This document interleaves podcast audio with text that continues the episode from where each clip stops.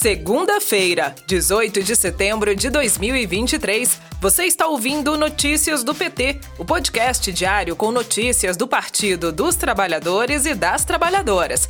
Eu sou Karina Chagas e trago para vocês os destaques do dia. O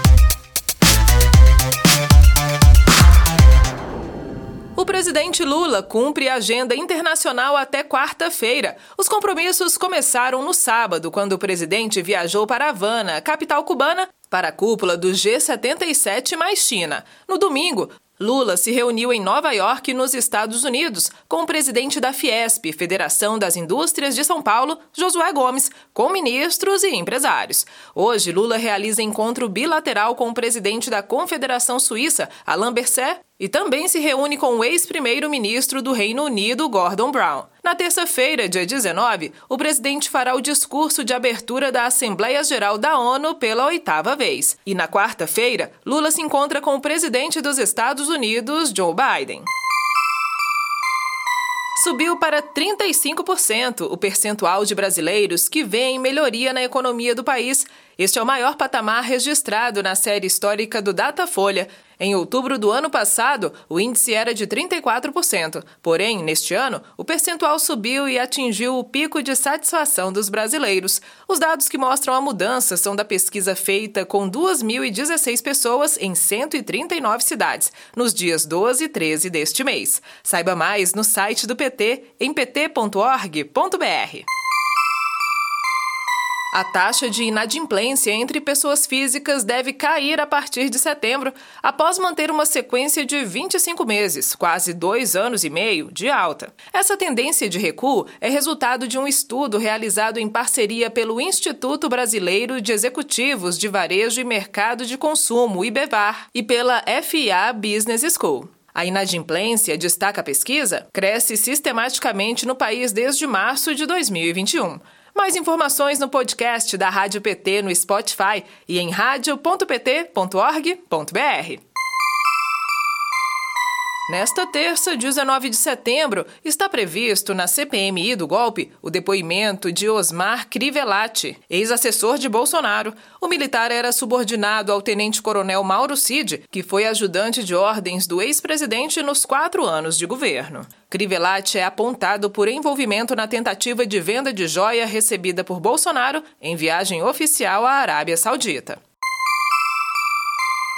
O governo federal e a Caixa Econômica Federal antecipam o pagamento do programa Bolsa Família a beneficiários que moram em municípios afetados pelas enchentes no Rio Grande do Sul. Com a medida, que abrange 97 municípios classificados em estado de calamidade pública, cerca de 155 mil famílias poderão ter acesso a valores a partir de hoje, independentemente do número de identificação social, o NIS. Saiba mais no podcast da Rádio PT no Spotify. No sábado, 16 de setembro, a deputada estadual Laura Cito, do PT do Rio Grande do Sul, foi atingida por gás lacrimogênio no rosto e por tiro de bala de borracha pela Guarda Municipal de Porto Alegre. A deputada compartilhou um vídeo em suas redes sociais contando sobre a repressão que ocorreu enquanto a deputada estava acompanhando uma ocupação de um prédio da prefeitura, localizado no centro histórico de Porto Alegre, em solidariedade ao movimento de luta nacional pela moradia. Laura Cito registrou o boletim boletim de ocorrência e explicou que acompanhava o evento na condição de presidente de Direitos Humanos da Assembleia Legislativa do Rio Grande do Sul. Governo Lula anunciou o investimento de 45 bilhões e 100 milhões de reais no Rio Grande do Norte, do novo PAC, Programa de Aceleração do Crescimento. Um dos eixos do programa diz respeito ao acesso à água, e com o novo PAC será finalizada uma importante barragem no estado. Além da questão hídrica, também será realizada a duplicação da BR-304. Em entrevista ao jornal PT Brasil, o deputado federal pelo PT do Rio Grande do Norte, Fernando Mineiro, comentou os investimentos do programa. Confira a entrevista no podcast da Rádio PT no Spotify.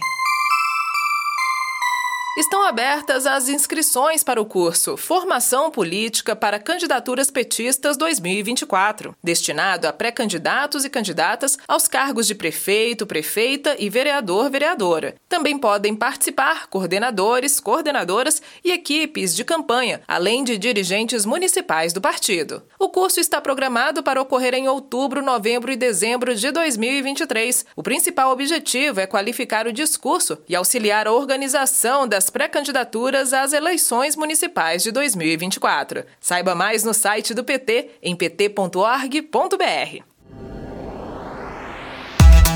Este foi o Notícias do PT. Ele é diário e está disponível na sua plataforma de áudio preferida. Siga o podcast para receber uma notificação toda vez que sair um novo episódio. Se você gostou, deixe cinco estrelas na avaliação e compartilhe. Você encontra mais notícias como estas no portal do PT em pt.org.br.